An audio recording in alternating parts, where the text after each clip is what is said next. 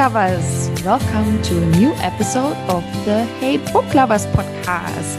Kati, it's so good to see you today. Good to see you too, Tina. I'm happy to be here and to recording a new episode.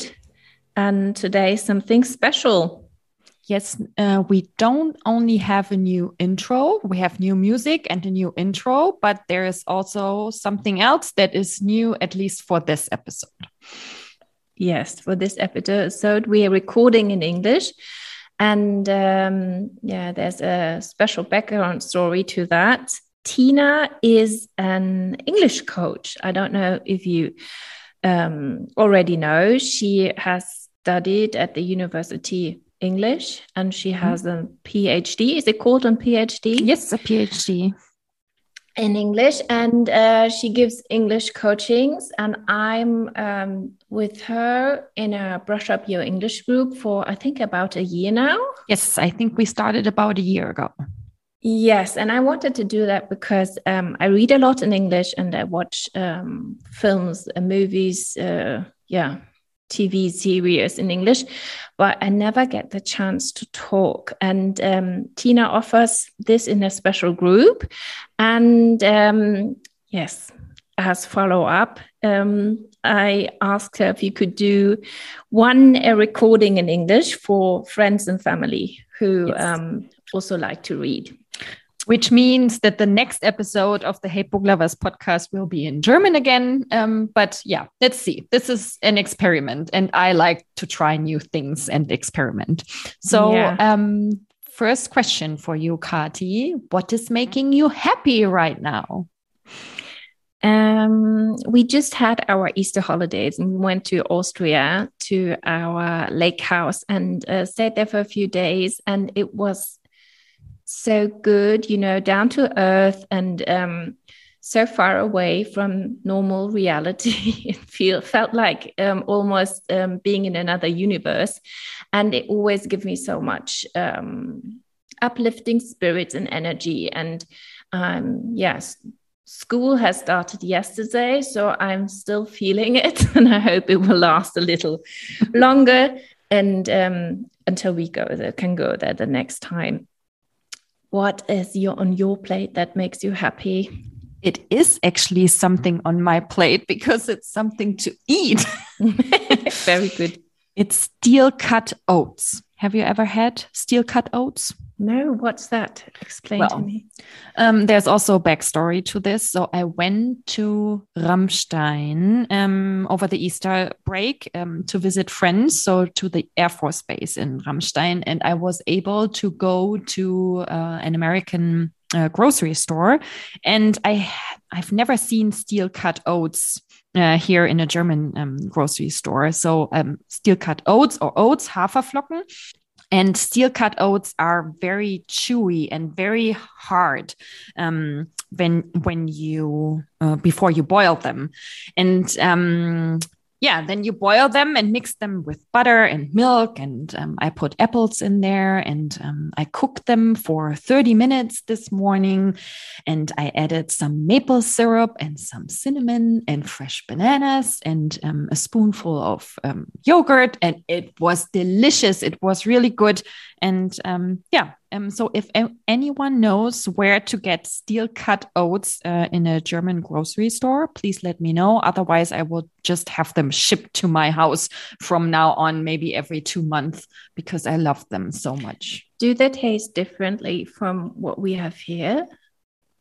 No, it's the texture that's different. Yeah, okay. It's not so much the taste because it's, I mean, it's oats, but it's the it's the texture it's grainy it's chewy it's um yeah and then of course it depends on what you add to it. And i think mm, i mean i like oats I, I do but i don't make them very often. But those steel cut oats is of course they bring back memories. Um i made them very often when we lived in the us and um yeah so that made me really happy this morning. And I'm already looking forward to make them again um, tomorrow morning. Oh, very good. I like porridge a lot. Mm-hmm. And um, maybe that's something I have to add to my list when we go to the USA in the summer to buy mm-hmm. steel cut oats. I never thought that would land there, but yeah, okay. We'll yeah. see. We'll see. Okay, and now let's turn to the books. And um, I'm very curious. You haven't told me anything about the books you are recommending uh, today, and I haven't told you anything either. Um, the only thing I told you is that today I'm mainly talking about nonfiction books because I couldn't really get into um, a fictional novel in the past couple of weeks, so it's all nonfiction um, for me.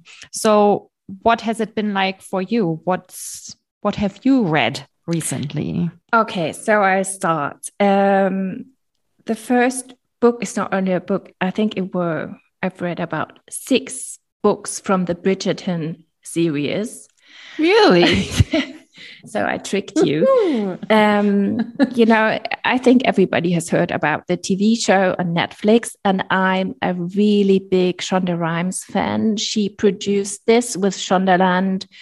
I'm um, a fan of Grey's Anatomy of I think from the first hour and nearly all of her TV series she's produced and I uh, I really think Bridgerton is um, extraordinarily done and um, normally I would never read uh, a book after having seen the TV series. It's always the other way around. But um, the second season just started. And after having watched it, I thought, oh, maybe I need to try the books. And then our friend Nadia said she started to read them and recommended it to me. So I thought I'll give it a try.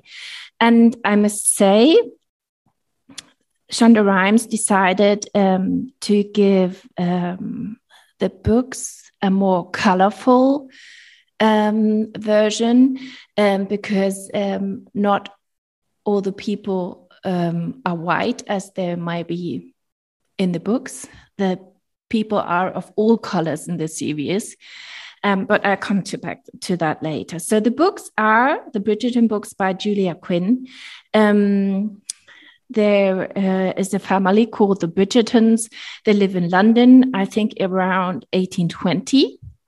And they're quite wealthy family, upper class, and there's the mother with her um, eight children, and um, every book is about one of the children.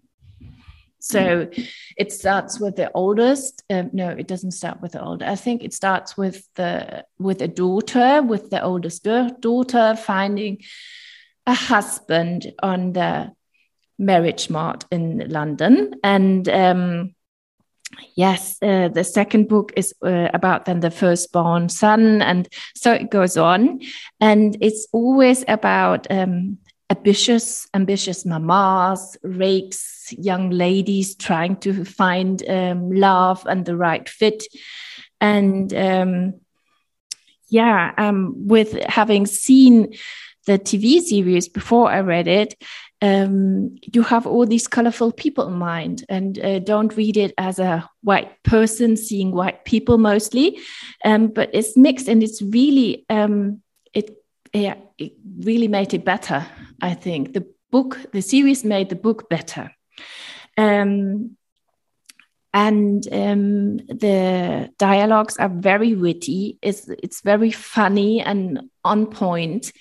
And um, yeah, there's uh, some sort of small feminism in it, I think. Um, that you um, can see how these young ladies, um, yeah, their opportunities are not very um, big because uh, they don't have the possibilities as the male, um, um, their male opponents, but they still have small yeah like the, the way they choose their dresses how they communicate how they choose to meet with the men um, are in um, some detail um, about feminism and how um, at that time the women had a little bit of influence how they want to live their life. And yeah it's just you know if you want to read a book that's really uplifting, funny, with love and um, a little bit of yeah, it's not only romance. How do you call it? It's not really about um, how uh, sex, but about Anziehungskraft. Attraction. Attraction. A lot about attractiveness. Yeah. Mm -hmm. Mm-hmm. And um, yeah, it's just a very good read. Mm-hmm. And I can recommend there's also a podcast by Shondaland. I'm very really? nerdy today, but uh, where you can listen in and you find a lot about uh, out about um, the locations they went to to find the right fit in, in the UK and um, to give the series the special sparkle and um, yeah it's quite funny and interesting how much um, there is to think about and how um, the books by julia quinn inspired them to do such a big series mm -hmm. so i'm now curious about the podcast. yeah, it's think, really good. I think, yeah, I might check that out, that one out first. And you learn a lot about TV production on the podcast, I think, because they um, take you how many steps are necessary before you can even start about uh, uh, shooting or casting or whatever. So I recommend the books with the series. Um, go for it. Have a good time. Mm -hmm. So okay. very good what um, what's the first book you want to talk to me about? Well, the first book um, that I would like to recommend is called Build It. I'll show it to you. Build It, the Rebel Playbook for World Class Employee Engagement. Wow. Mm -hmm. So, why am I reading this? Do I have any employees? No. Don't. But you have um, got clients with employees. I get, yeah. Exactly. I have clients who are employees or who have employees. I work a lot with uh, people working in HR. And um, so I'm reading this book with one of my um, English uh, coaching groups. And um, I like to do that, especially with a group, uh, to choose a book and then uh, read it together, not during the session, but um, uh, mostly they read one or two chapters at home and then we talk about it and um, they apply it to their um, daily life, their work life. And that's always a lot of fun. And um, Build It is uh, written by Glenn Elliott and Deborah um, Corey. And yeah, as the title says, it's about employee engagement. What I really like about it is that it has a lot of examples. So at the beginning, um, they introduce basically the building blocks or the the areas of um, the areas um, in a business context that influence influence um, the engagement of employees for example, it's um, leadership, it's uh, communication, it's um, recognition, it's um, pay and benefits. Um, so they have this model, and then um, you have um, all these chapters on each of um, these topics. And at the moment, we are reading the leadership chapter in our group, and it's it's always one part theory. So, what is good leadership? What has research um, so, uh, shown um, about uh, leadership? And then the book gives really good examples from the real world. So, how do actual companies, mostly in the US and uh, and the UK, how do they um, yeah how creative do they get in in these different um, areas and it's um it's very I would say it's a lot of food for thought for German minds because you can do things differently.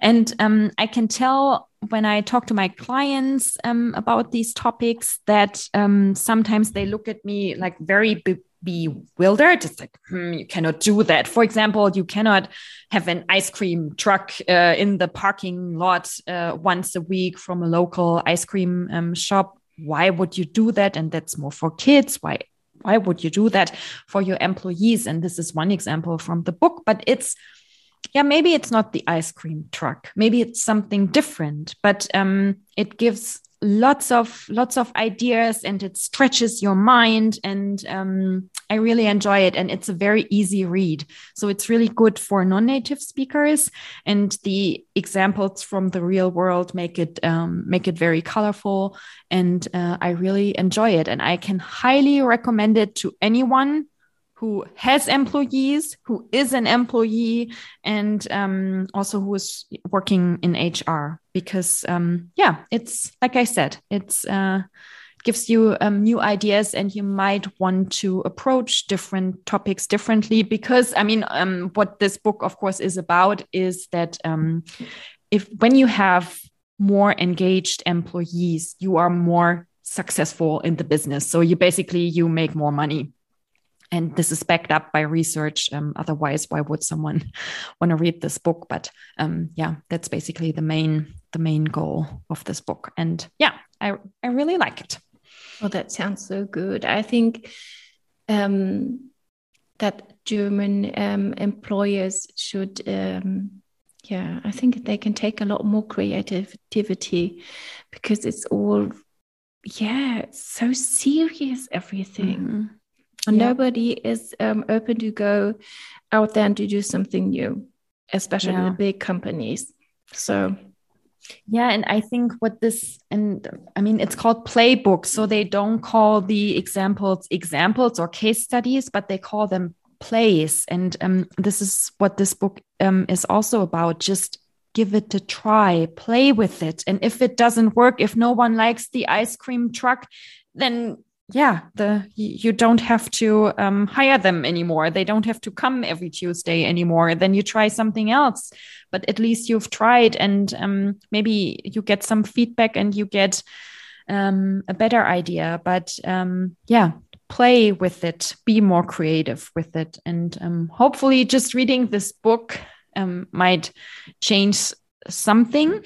And the company that or the group of people from the company that uh, I'm reading this book with, they um, it's their bosses, of course, they are not part of uh, our English our English coaching um, sessions, but they want to give the book as a present um, to their two bosses. And um, they that's their plan. After we are finished reading the book they want to um, yeah, give the book to them and discuss the topics and uh, hopefully start a conversation on the topic of employee engagement. Oh, that's a, so such a good idea. I have to give this book to my husband because he works in a really big company and they just moved to a new office space and uh, they have now they, the old office space was very you know very old and there were not many uh, fun facilities or um, you didn't have the chance to move uh, to a different environment to do a meeting and don't know, sitting down in a lounge or um, walking around or standing at desk or whatever. It was always everybody had his designated workplace to go to and stay there and the new office space um, it offers a lot more possibilities. And there's always a food truck coming every for lunch. And um, um, i think they're just opening up for a lot new ideas. Um, i have to give it to him. Um, perhaps he can try something new with the team Mm-hmm.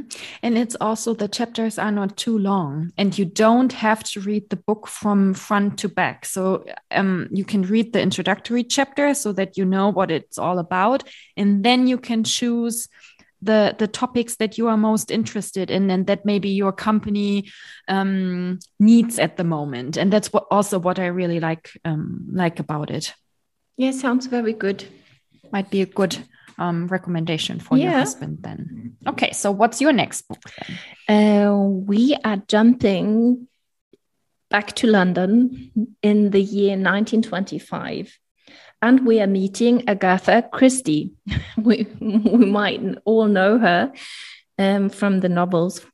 Um, it's an historical fiction. The book is called The Christie Affair, and it's by Nia de Gramont. I don't know if she's really French or if it should be uh, pronounced in English.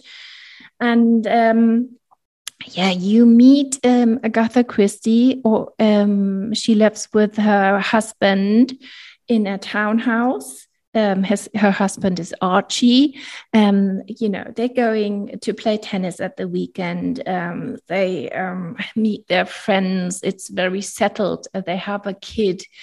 And um, you start reading and find out that Archie has an affair going on for um, a few months already, or I think uh, nearly a year, with um, a lady, Nan O'Dea. And um, they're so close already that, um, yeah, you find out that they are going to tell Agatha. And um, he wants to leave Agatha and uh, his child and to marry his um, affair. And um, uh, Nan O'Dea is very, yeah, you you have the feeling that she um, already worked for this moment for months to come. And as Archie uh, then finally tells Agatha, she is really um, devastated and um, lost, but she's a strong woman. She's already writing her own books and uh, has her own income. And she just um, leaves her husband and her child and disappears for 10, 11 days. She's gone. Mm-hmm. And that's uh, how the book starts. And um, yeah, uh, Archie tells Nan that uh, she has to stay in the background now because nobody should have the feeling Agatha just uh, ran away because he has an affair and it would be a scandal. He's a lawyer in town. And um, so she says she's going to leave for some wellness, a wellness week um, somewhere um, on the countryside, and he can deal with all uh, everything he has to deal with, and um, he has to try and find Agatha. He's a bit uh, worried that she might have done something to herself, but um, mm-hmm. she's so such a strong woman. He can't imagine really, but you never know. Then they find uh, her car uh, abandoned next to the road, and um, so it's everything is very mysterious, and. Um, then the book suddenly flips over to Nan being um, his affair. Um, she's uh, also in this wellness hotel on the countryside. And a second story evolves, and um, you find out that um, Nan has a history with uh, the love of her life that she met in Ireland, and um, that somehow this affair with Archie has been planned for years. Mm-hmm. And there's a special reason um, that she has to get close to this family to fulfill her purpose. Mm-hmm. That's I can't say anymore, but okay. um, it's a page turner, and mm, yes, sounds I, like it. Yeah, it's it's fiction, so it's not a, a real story um, about a real character, but um, yeah, it's good. I couldn't, you know, I think I read it in 24 hours or something. Really? So, yeah, if you want to go dive in in London 1925 and meet the the Christies, then go for mm-hmm. it. Okay, sounds very interesting, very mysterious. I, I now I want to know more. I also want to know if Agatha and Nan if they meet in this wellness hotel in the countryside? Yeah. That's the question that I'm asking myself now. So yeah. I will find out. You have to read it. to find out. So, what else do you have for me? What else do I have? Another book in English. It's called The Read Aloud Handbook by Jim Trelease. Um, it's well it was not really given to me but um, it's part of a book club um, that i am joining. It's not the hey book lovers book club. It's the two speak family book club because my kids they are um, taking well it's not really english classes but they meet once a week with my friend mel um, and they do all kinds of creative and fun things um, in english because mel is from australia and um, yeah so this is their bilingual group. And now mel started a book club club for the parents. Well, it's the moms. It's meant for the parents, but um, it's only the moms who participate in this book club. And we are reading this book uh, together, and it's all about the importance of reading aloud to your kids. Um, in your native language, but of course, we are reading it with the bilingual perspective because um, for most of the kids that are participating um, in the to speak English club. Um, they are all bilingual. German is their native uh, language, and then they most of them lived in in an English speaking country uh, for a while. So um, it's it's their um, um, second language, and um, it's really good. I really like it. I would highly recommend it to to new parents. So, um, when you're going to have a baby or you've just had a baby and uh, you want to know more about how important it is uh, to read um, to your baby and to your toddler and um, uh, to school age children, but also tweens and teens. So, that's all um, in this book um, you will get some yeah interesting insights, um, also some uh, background information, research studies. Um, it's all, there's also a chapter on um, why it is important for the dad to also read uh, aloud to the kids and um, yeah it's uh, it's already in we are reading the seventh edition at the moment so it was written before uh, social media and the internet and audiobooks um, became so popular and so easily accessible. Um, so it's a little bit dated, but um, that's what basically we do when we meet. We talk about our personal circumstances and also how the world has changed now. So it's easy for a kid um, to listen to an audiobook in English because you can just uh, download it on um, Audible. Uh, and um, yeah, it's life has gotten easier when it comes to uh, bilingualism. And um, I'm also, I haven't finished it yet. So I'm still reading it. But there's also a lot for me in there that I am using for my um, English coaching sessions. So, um, how important it is to also, yeah, read aloud. I, I've always done that. So I always, especially as a warm up, for example, I like to read a poem or headlines, or um, we are reading an article together when I um, do my English coachings. But um, here, but here I have the yeah the foundation, the the scientific mm -hmm. backup that. um, that I needed. And um, so now I know that I'm on the right track and that I should keep doing that and um, yeah so it's very it's very helpful for me as a mom as a parent of um, to not so i mean my kids are 9 and 12 so my daughter i'm not reading aloud to her anymore and now this book changes my opinion. So i i, I haven't i don't really know how i will do it but um yeah it gives me new ideas and new perspectives on um on reading aloud to kids and and also to adults um, how important it is. And um, yeah it's a really it's it's a really good read but it's not when i compare it to the first book that i talked about it's more difficult. It's more scientific it's more academic there's a lot of research studies and numbers and tables and everything uh, in there but um, I still enjoy it a lot. It's not for everyone. I know it's nerdy. it's yeah, a nerdy book. But it's a very interesting topic because, um, as you said, I don't know how would I would approach my 14 year old son on reading loud, aloud to him because he doesn't want to have me reading his book, his book to him. That's something he would do on his own. And um, you know how do you find an opportunity to do that and to read aloud to other um, adults?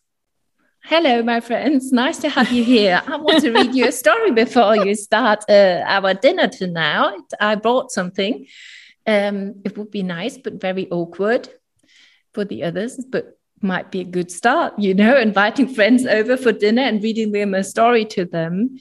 Um, yeah but very unusual i guess.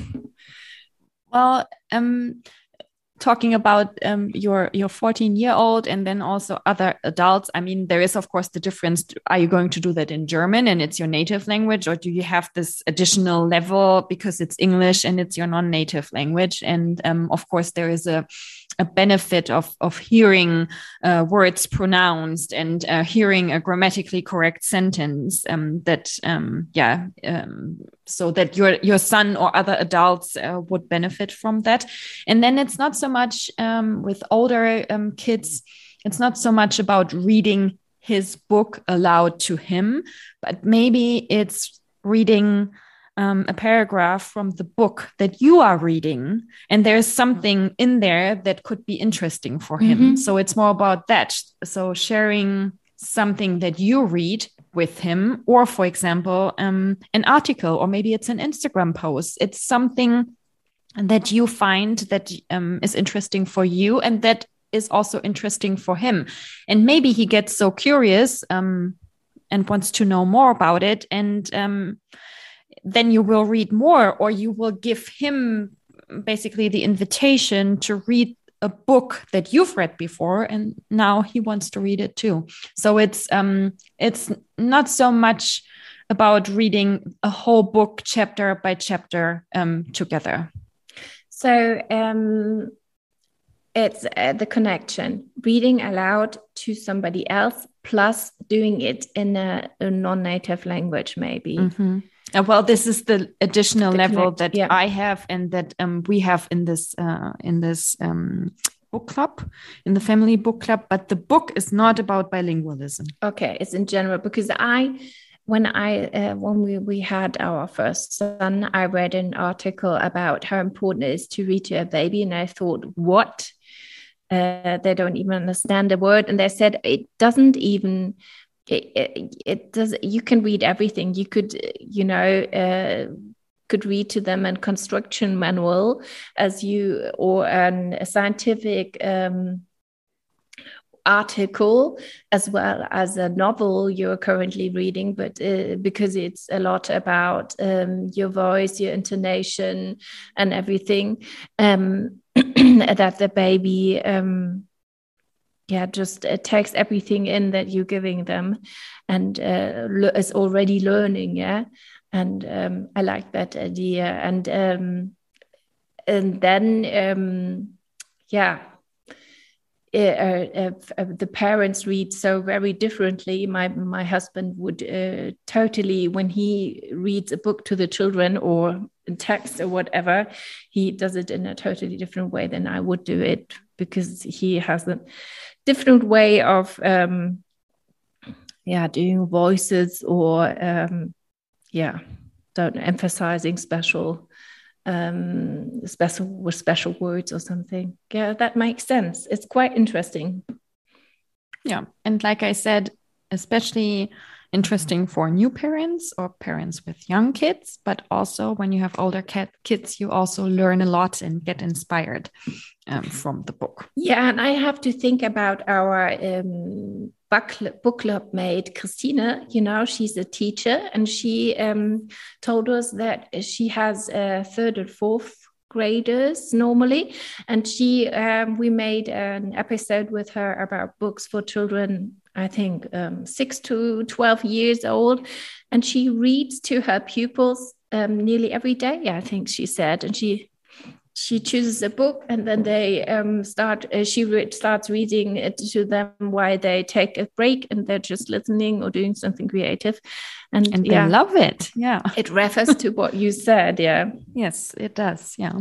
So yeah for teachers um, it's also uh, it's also a great resource um, that book. Okay. Okay. What's um, next? uh, the next one is um, an honest one, a very honest one. It's um, Roxane Gay's book, Hunger. Yeah, it was recommended by our friend Nadia, and um, it's a memoir. And um, we recently talked in our book club that um, American or English um, native English memoirs are very different uh, to what you would find in Germany. Mm-hmm. And um, yeah, this book is very emotional.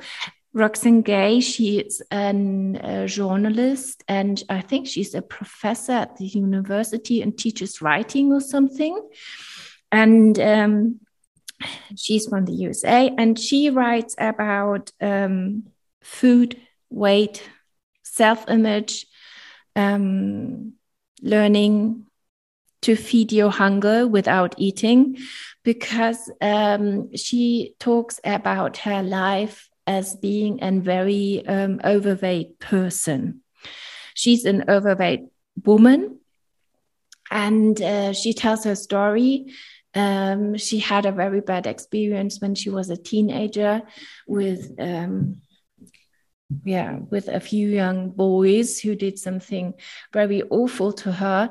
And um, that gave her the feeling that she um, doesn't want to be visible as a woman to um, feel safe.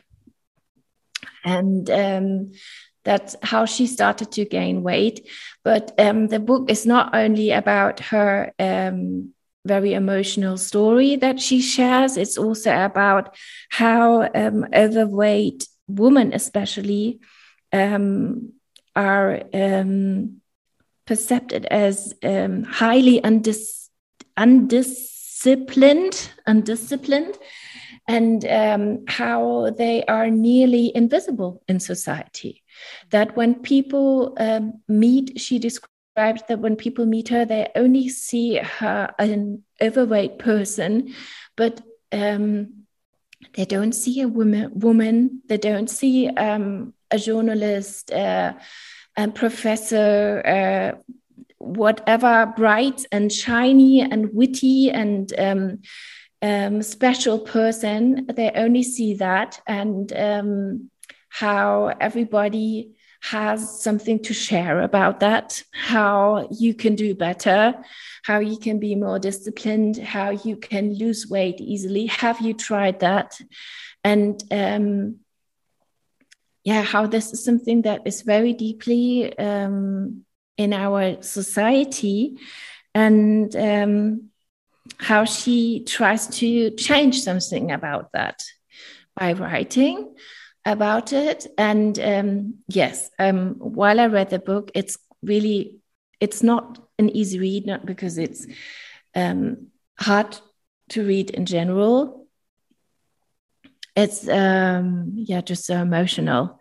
And uh, what do you mean with it's hard to read in general the the language or yeah, the, the, language topics. or uh, you know it doesn't have too long sentences or hard uh, or in difficult structure to read that you have to read every sentence twice or something mm -hmm. to understand it to get it um, it's just very emotional because you feel um, uh, so deeply or i felt it how her family is always helping to fix her somehow. Oh, okay. Mm. And uh, her parents love her very, very much. You can feel that also, but it's always about how they can give the possibility to exercise more, to find a better routine, to be healthy. And um, yeah, on the other hand, she describes how life can be difficult and as an overweight person trying to find the right chair in a restaurant or in in a meeting room because everything is designed for very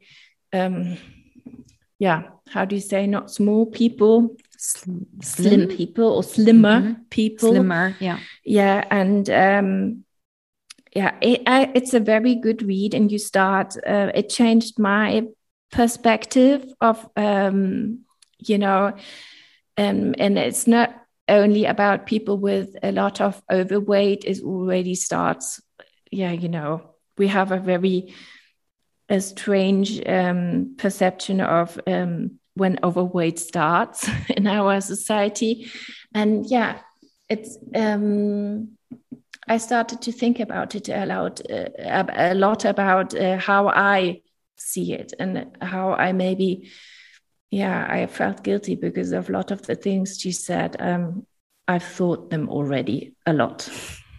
Okay. Yeah, so it's a good book if you want to work on yourself and maybe try to change that a little bit. Mm-hmm.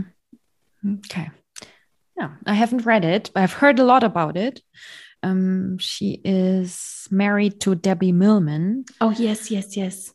Yeah, and Debbie Millman is a very famous, longtime podcaster in the uh, in the US. So this is I had heard of Roxane Gay before, but when I discovered Debbie Millman and her book and her podcast, then um, I learned more about them and also Roxane Gay. But I haven't read that book yet. But that's um, on my list now. yeah, I just um, heard um, the podcast with Ethan Hawke. Mm-hmm. On the podcast is called Design Matters, isn't it? Design Matters. Mm-hmm. Yeah, you should go there if you haven't listened to it. Um, that's uh, yeah, I'm sending that to our listeners, not to you, Tina, because I know you're listening to the podcast. But um, I'm a real big Ethan Hawke fan. and mm-hmm. yeah, you've recommended his book uh, in one of the previous episodes. Yeah, Oops. and I like his movies, and he's uh, writing a lot more at the moment and um, I like the interview. okay, I haven't listened to Any it yet. Ethan. Hawke fans out there, go for it. Okay, so, we should also do not only the book list, but then also the the podcast yes. episode list. Yes, uh, because that's something a topic that always comes up uh, in our um, in our uh, recordings as well. Okay, good. Then my last nonfiction book. Then I also have an, uh, one fiction book, but my last nonfiction book is um, a German one. But the title is in English, so um, it's easy to talk about it. It's called On the Way to New Work, and this is also it's a podcast turned into a book. Mm -hmm. So, are you mm-hmm. familiar with yes. the On the Way to New Work podcast? so um, it's uh, a new work podcast and um, the podcast is uh, produced by michael trautmann and christoph magnussen and um, they've done i think over 200 or 300 episodes um, they started five years ago and their goal at the beginning when they started the podcast was to write a book but then they did all the podcast interviews um, over the years. And yeah, it took uh, some time until they published the book. They also have a co author in there, Swantje Allmers. So there's also a woman in there. And basically, it's um, it's the I think the word is in English is gist, G I S T. So the essence, mm-hmm. the, the gist, the essence, the um, yeah, the main takeaways, the key learnings from those 250, 300 podcast interviews that they did over the years. So, what they do in their podcast, um, in each episode, they have a guest, and um, this guest has something to do something to do with new work. So they have new ideas, new insights, new practices, new tools, um, new products um, that they um, talk about uh, in the in the interviews, and they turned all of that into a book um, the book is not what I expected. So I thought it would be more storytelling, but it really is. I, again, I haven't finished the whole thing because when I read nonfiction books, I don't I hardly ever read them from front to back, but I start at the beginning and then I pick those topics that I like. So most nonfiction books, you don't have to read the whole thing. And same with this one, you can choose um, the chapters, the topics that you are mostly interested in. And it really feels like, okay, so this is, um, uh, um, um let me see, I have to look into the, uh, into the table of contents. So, for example, the first chapter is Selbstreflexion, self reflection. So, it's all about which methods, methods which tools you can use to um, yeah to work on yourself and to look deeper and um, yeah to to do this uh, self reflection and then um, they always refer back to the podcast episode. So if if you are really interested in one of the topics you can go back and listen to that specific um, episode. But then it's sub chapters um, about this method this me method and this method. Um, and i I still wish there would be more storytelling and more um, personal experiences in there. It's this is, I think, what is what is missing, because when I read a book by an author or a group of authors, I also want their story. I want their perspective. And I know that, of course, um, those three authors they haven't tried all methods. They haven't tried all products and tools. They that's impossible, but it would be nice to have from time to time, okay, this is what worked for me, or this is what didn't work for me. And this is um I'm a little bit disappointed. It's still it's still a good book. I still get a lot out of it. And it's it's really nice to have this, it's like a Mm, what do you call that? I don't even, I cannot even think of the German word, like a compilation, like an anthology of all these podcast episodes. I like that very much because I haven't listened uh, to all of their um, episodes and I'm, uh, I read much faster than I listen um, to podcasts, even though I usually listen to podcasts on a higher speed, but I'm a very fast reader. So for me, this is really good just um, yeah, to to browse through the podcast archive, so to say. Um, yeah, so I think I might I might uh, talk about this book um, at a later point again when I've finished it or when I've mainly read most of it. But um, yeah, it's uh, it's also a great resource. Uh, new insights, um, yeah, eye openers. Um, yeah, yeah, so I, I, like the podcast very much. They usually invite entrepreneurs or scientists and speak with them about how their approach was or how their story was. Yes. And yeah. that's I guess that's what you always have in the yes. podcast that you learn a lot from um, the story the person is telling and what yeah, what failures, what wins there were. And um, maybe you expected that from the book yes. too. Yeah more personal. Maybe it's um maybe I just haven't read the right chapters yet. Yeah. Um, so um, that's why I want to be careful with my my judgment or my evaluation of the book. But um, yeah, this is uh, what I'm reading uh, right now. And if you are a fan of the podcast and if you like um, or if you're interested in the topic of new work, that's definitely the book that you need um, uh, to have on your bookshelf at the yeah, moment. And there are German and English episodes yes. because I just listened to an episode where they're interviewing a scientist from England or from the US, and she talks about how to give feedback in a new work way because she says, um, uh, you know, uh, for a lot of years we did the um, sandwich feedback, um, like um, you know finding something very good about the person then finally saying what you wanted to say a,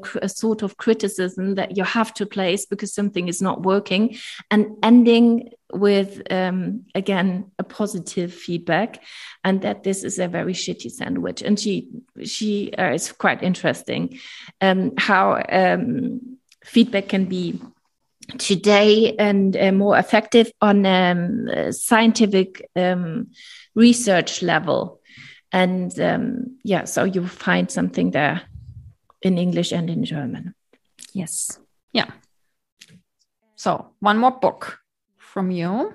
Um, I'm switching back to um, uh, uh, back to Edinburgh. I'm staying in England today mostly. yes. um, 1820 in Edinburgh. Oh, again, another Edin historical Edinburgh. Novel. Is it Edinburgh? Edinburgh. Edinburgh, I not think, Edinburgh. Yeah, Edinburgh. So. And the book is called Anatomy, a Love Story. It's by Dana Schwartz. And um, the protagonist is Hazel Sinnett. She's a young woman. And this relates to Bridgerton. It's nearly the same time. Mm-hmm. Um, she is 17 and um, her mother wishes for her to go to London for the next season to find a husband or at least um, to, you know, um, be promised to somebody. Uh, she is from um, um, a family. I think they're earls or something, or viscounts or something like that.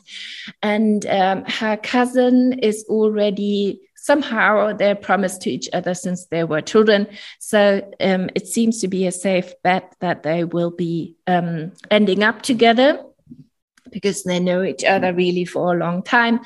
And um, Hazel is not very um, interested in spending the season in London because what she is interested in since she was a child is um, medicine and everything about um, medical issues, about the human body, about to cure um, people um, about herbs, about all these sorts of stuff. And her father, who is, um, he's not present, he's somewhere away.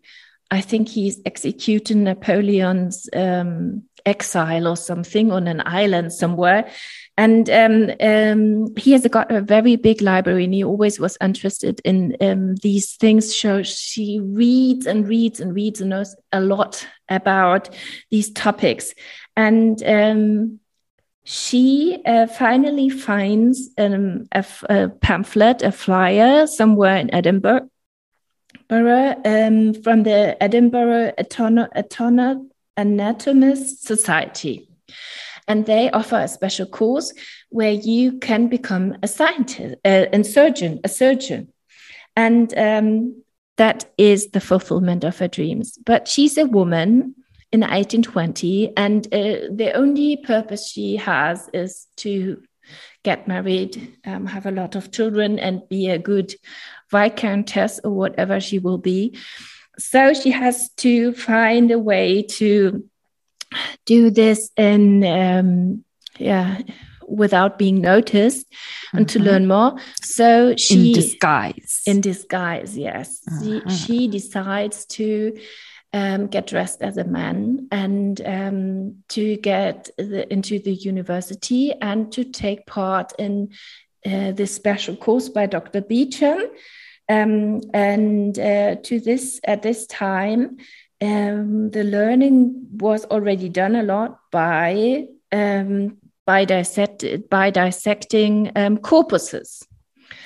And um, that's where it the story is really lovely and it's a love story because she um, is not in love with her cousin so far i can say. There's somebody else coming up who's really charming. And um, this boy she meets uh, is a resurrection man I never heard that term before.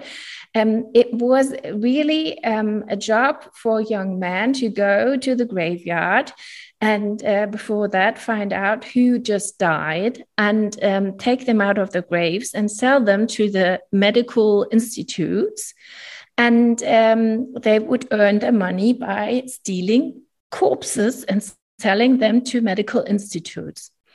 And he was a so-called resurrection man and um, that's the part where it gets a bit yeah it still has this um, medical turn but also a little bit of gothic you know that um, with these corpses and there's something strange going on on the graveyard and there has to be something very cruel also going beyond on um, what uh, they find a lot of strange corpuses there and um, so it's there are a lot of secrets also. So there has these two storylines about the one about um, hazel being very gifted and wanting to get become a surgeon and um, the other one with um, the medical practice use practice using um, corpses to learn more and uh, not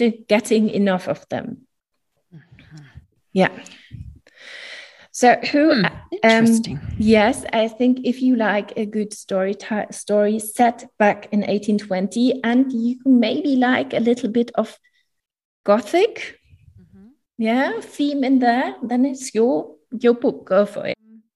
Very interesting choice. Yeah, so many. I mean, they were almost all historical books, not Hunger, but the other ones. Yeah and I don't know if I would have read it. You know, I never um, read um, the backside of the book, what it's about. When I get a recommendation, I trust the person and I start reading. But I don't know if I would have chosen it if somebody told me about the story. But uh, it's a good story. So let me know what's your last book, your fictional book? My fictional book, The Palate Cleanser. Um, have you heard this term? no. What is that? So, palate is um, huh, what's the German word? Um, I think it's has something to do with uh, Geschmack, Gaumen. Mm-hmm. So palate cleanser is something that you eat between uh, different courses of a meal. For example, to okay. clean your palate, your yes. Geschmacks. I don't know how to express that, yeah. but it's also a word that is used um, pellet cleanser in the in the context in the context of books.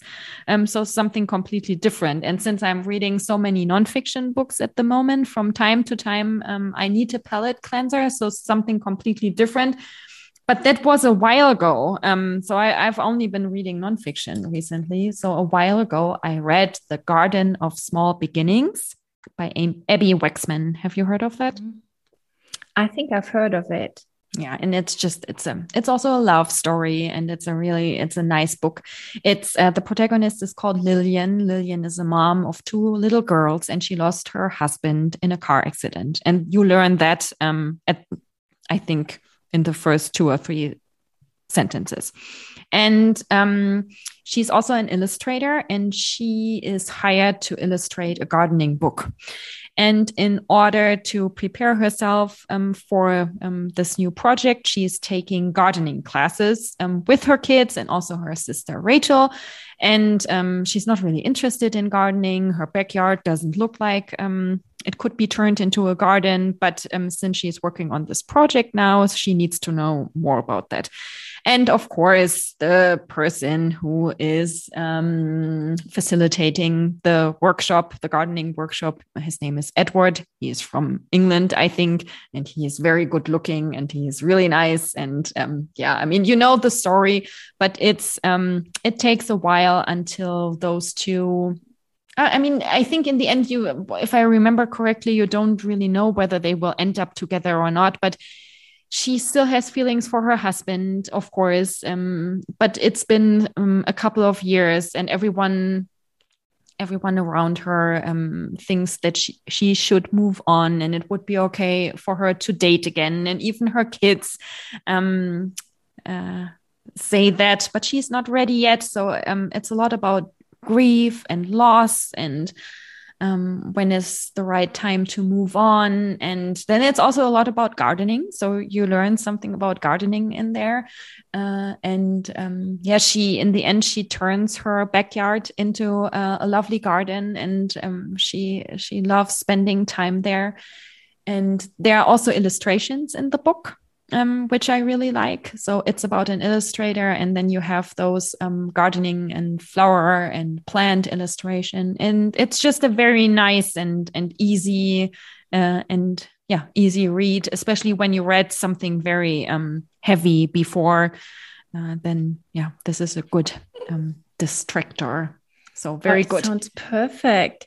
Okay, so um, we could talk about the book we are reading right now, but when I look at the time and um, it's already a yeah, long episode. It's already a long episode, so yeah, we will skip that topic and yes. say goodbye, right? Yes, thank you for listening in. Next time we'll be back in German. Uh, if you have any book recommendations for us, please let us know. Yes, also podcast recommendations. And we take those too. Or TV series. Yes, or movies. yeah. Let us know. Let us Contact know. us. Okay. Okay. Bye. Bye.